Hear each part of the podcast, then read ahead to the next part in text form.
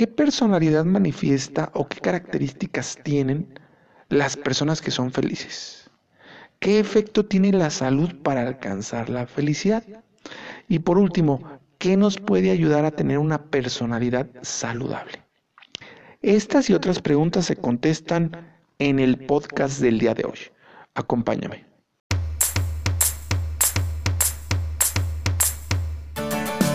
Bienvenido al podcast 100 ideas para aprender a ser feliz.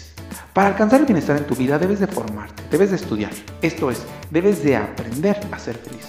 Es por ello que en este podcast te facilitamos el contacto con la información relacionada con este concepto, para que logres alcanzar lo que todos deseamos, la felicidad.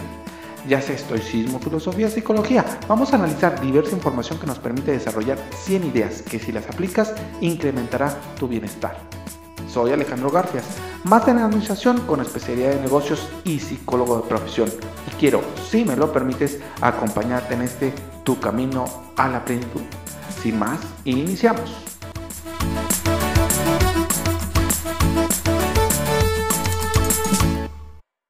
Pues qué gusto me da que me acompañes en esta nueva entrega. El día de hoy vamos a estar viendo o vamos a hablar sobre la personalidad saludable.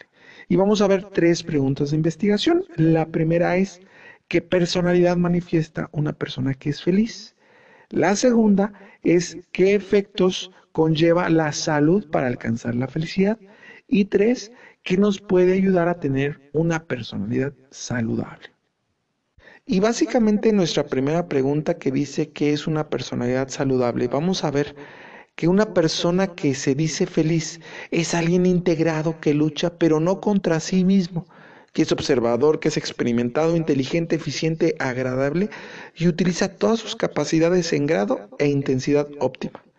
Se siente en funcionamiento pleno, es espontáneo, expresivo, relajado, con mayor confianza y seguridad. En nuestra segunda pregunta de investigación, donde decimos de qué manera determina el efecto sobre la felicidad la salud, vamos a ver que esta es determinante o es negativa cuando las personas consideran que su estado de salud o enfermedad les impide alcanzar sus metas más relevantes en la vida. Y por último, vamos a estar viendo dos aspectos que nos ayudan a ser felices o a tener una personalidad saludable. Una es el hacer ejercicio y la segunda son las metas intrínsecas. Es momento de platicar más a detalle de nuestra primera pregunta de investigación que dice que es una personalidad saludable. Bueno, antes de esto te contextualizo. Mira, Ford dice, un investigador del tema, en 1997 diseñó 14 reglas básicas para el programa cognitivo conductual que contribuyen a alcanzar la felicidad. Una de ellas es precisamente eso, el desarrollar una personalidad saludable. ¿Pero qué es? ¿Cuál es el conjunto de rasgos o características que, que configuran perdón, la manera de ser de una persona feliz? Según Madlow, un investigador del tema, describe a una persona feliz como alguien integrado, que lucha, pero no contra sí mismo, que es observador, experimentado, inteligente, eficiente, agradable y utiliza todas sus capacidades en un grado e intensidad óptima. Se siente en funcionamiento pleno, es espontáneo, expresivo, relajado, con mayor confianza y seguridad.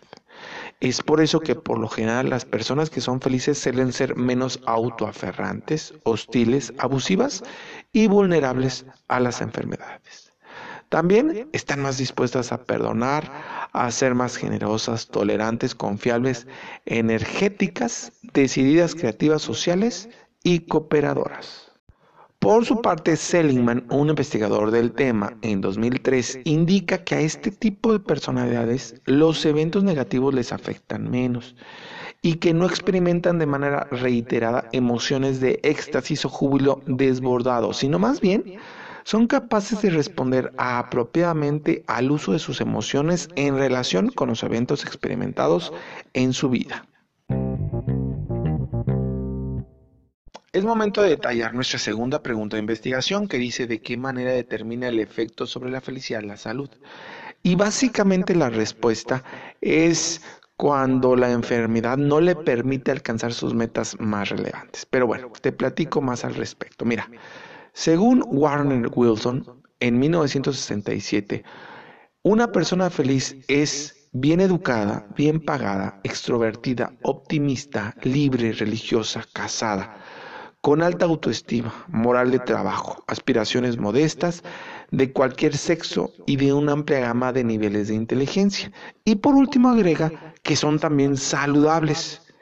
Y este aspecto, el estar saludable, es ciertamente algo que puede afectar la felicidad. No obstante, no parece ser la salud en sí misma la que determina los efectos sobre el bienestar, sino más bien la percepción que se tenga de ella.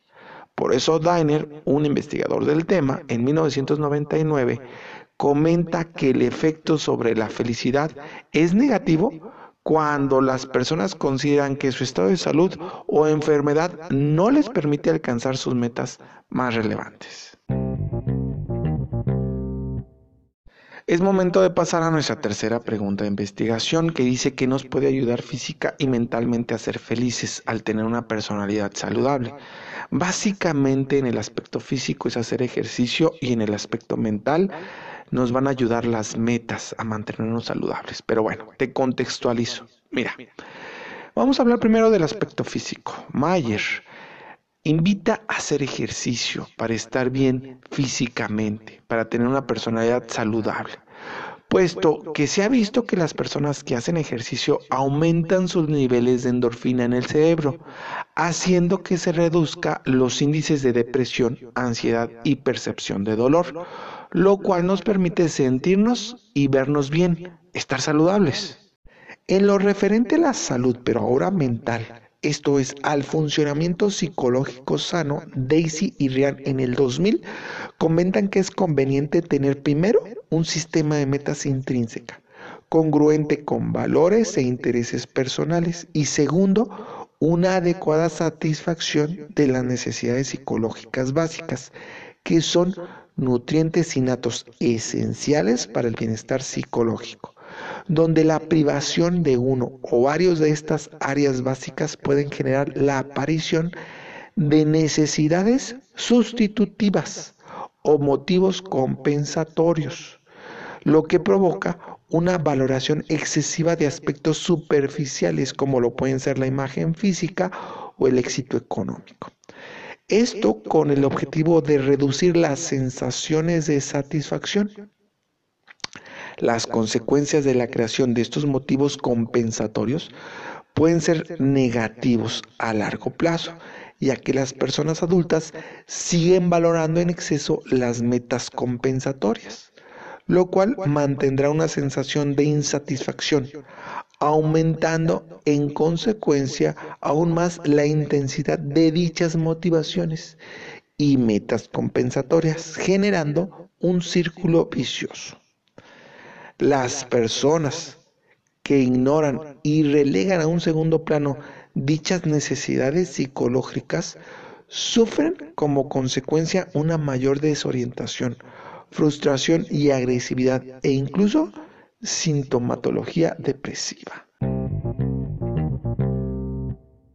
En concreto, y ya para terminar, vamos a hacer un resumen de todo lo que vimos el día de hoy. Analizamos qué personalidad tienen las gentes que se consideran felices. Y básicamente es una persona que está integrada, que lucha, pero no contra sí mismo, que es observador, que es experimentado, inteligente, eficiente, agradable y que utiliza todas sus capacidades en grado e intensidad óptima. Se siente en funcionamiento pleno, es espontáneo, expresivo, relajado, con mayor confianza y seguridad. Por otro lado, la segunda pregunta de investigación vimos de qué manera determina el efecto sobre la felicidad la salud. Y esta es determinante siempre y cuando afecte el alcanzar las metas que la gente se propone en la vida. Es relevante cuando sus metas o su salud, más bien dicho, les impide alcanzar sus metas. Por último, vimos que nos ayuda en aspecto tanto físico y mental a ser felices o a tener una personalidad saludable. Aquí vimos cómo el hacer ejercicio es determinante en el aspecto físico, pues se ha visto que las personas que hacen ejercicio aumentan sus niveles de endorfinas en el cerebro, haciendo que se reduzcan los índices de depresión, ansiedad y percepción del dolor, del dolor, perdón.